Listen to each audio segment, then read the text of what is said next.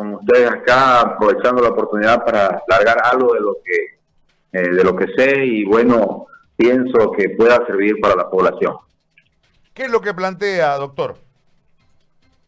Bueno, eh, hasta ahora lo que nosotros hemos visto por parte de organismos internacionales y las noticias del extranjero es que hasta ahora, bueno, los medicamentos quedan un poco entre paréntesis, eh, todo en cuanto a lo referente de medicación contra el virus.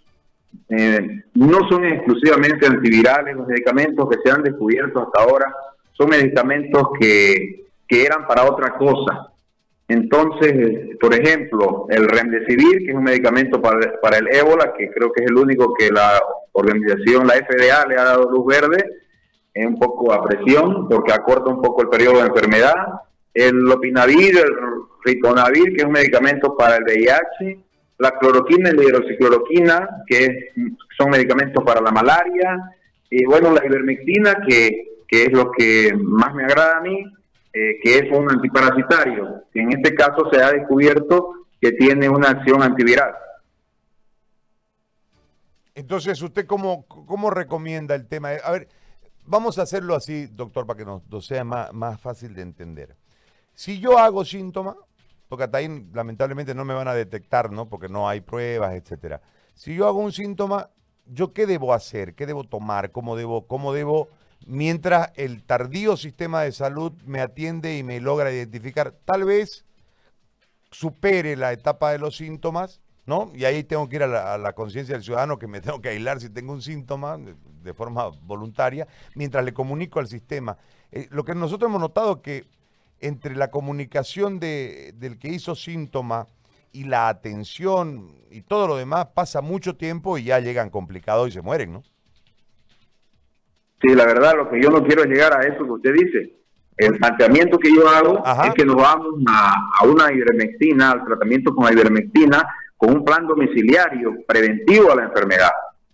En primera instancia yo lo tenía pensado hacer la medicación solo en el estado de enfermedad, pero pienso yo, y según lo que hemos ido averiguando, es que aparentemente toda la medicación que se puede hacer en su, en su más temprana etapa eh, eh, o en su tratamiento previo a la enfermedad pudiera ayudar de alguna manera, en este caso de la ivermectina, porque tiene una, eh, bueno, una prácticamente una forma de almacenamiento en el cuerpo que dura, se tarda en eliminar aproximadamente 12 días, se deposita en tejido adiposo o tejido muscular.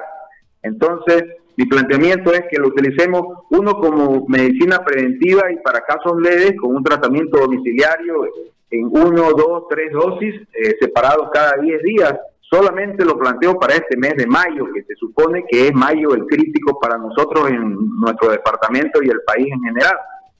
Y otra cosa es plantearlo ya en la terapia, eh, es decir, en los casos hospitalizados, donde se utiliza la, también la ivermectina con un poco más eh, seguida una primera dosificación y al día siguiente podría hacerse una segunda dosificación o cambiar directamente a la hidroxicloroquina. O sea, usted lo está, está planteando un proceso previo.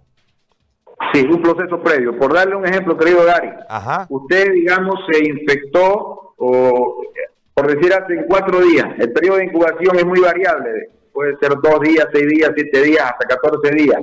Usted no sabe si de repente en cinco días más usted va a empezar a desarrollar fiebre, tos, etcétera, y todo lo que sabemos, lo que son las manifestaciones clínicas. Entonces usted, por decir, ya está infectado ahorita en este momento y va a desarrollar la manifestación clínica de aquí a cuatro o cinco días. Usted ahora toma la ivermectina y es posible que nos esté ayudando ese medicamento.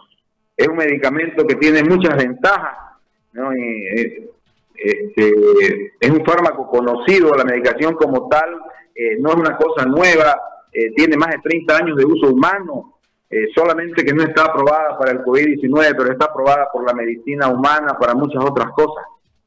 Claro que sí. Bueno, doctor, le agradezco mucho, me parece muy interesante lo, que usted plantea. Sí, quisiera decir, tenemos cosas en contra y cosas a favor sobre esta ivermectina. En contra que todavía no tenemos la dosis, que es lo que Australia dijo que solamente lo hizo trabajo in vitro, ¿no? Lo otro en contra que la FDA no lo aprueba.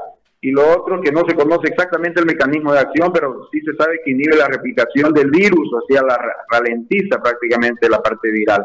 Eh, funciona in vitro, eso es a favor, eh, es un fármaco conocido, tiene muy pocos efectos adversos, es de muy fácil administración, la gente lo puede hacer, es más, aquí mucha gente que en esta región ganadera lo hace y no pasa nada, tenemos experiencia en ello, es una droga segura, que tiene poco peligro, se puede hacer de forma utilización domiciliaria y hospitalaria.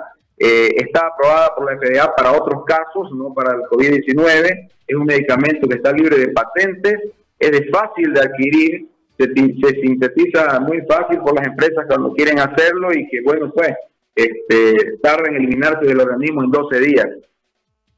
Ahora, eh, la dosis, usted me decía, eh, entiendo que se tiene que medir por kilos la dosis, ¿no? Por kilo del individuo, digo, por edad. ¿Cómo, cómo, cómo sería la, dosificación? La dosis, la dosis para utilizar oscila entre 0,15 a 0,20 miligramos por kilo peso. ¿No? Entonces, eh, eso ya se saca si son niños o si son adultos. Y bueno, algo que hay que aclarar acá, que que los niños menores de dos años no deben utilizar el medicamento, tampoco las embarazadas y las mujeres que están dando de lactar. Muy bien. Doctor, le agradezco mucho. Muy amable. Listo, gracias Gary. Hasta cualquier rato para servirle. Le agradezco muchísimo. Un abrazo. Mirá cuando vos planteás el escenario del debate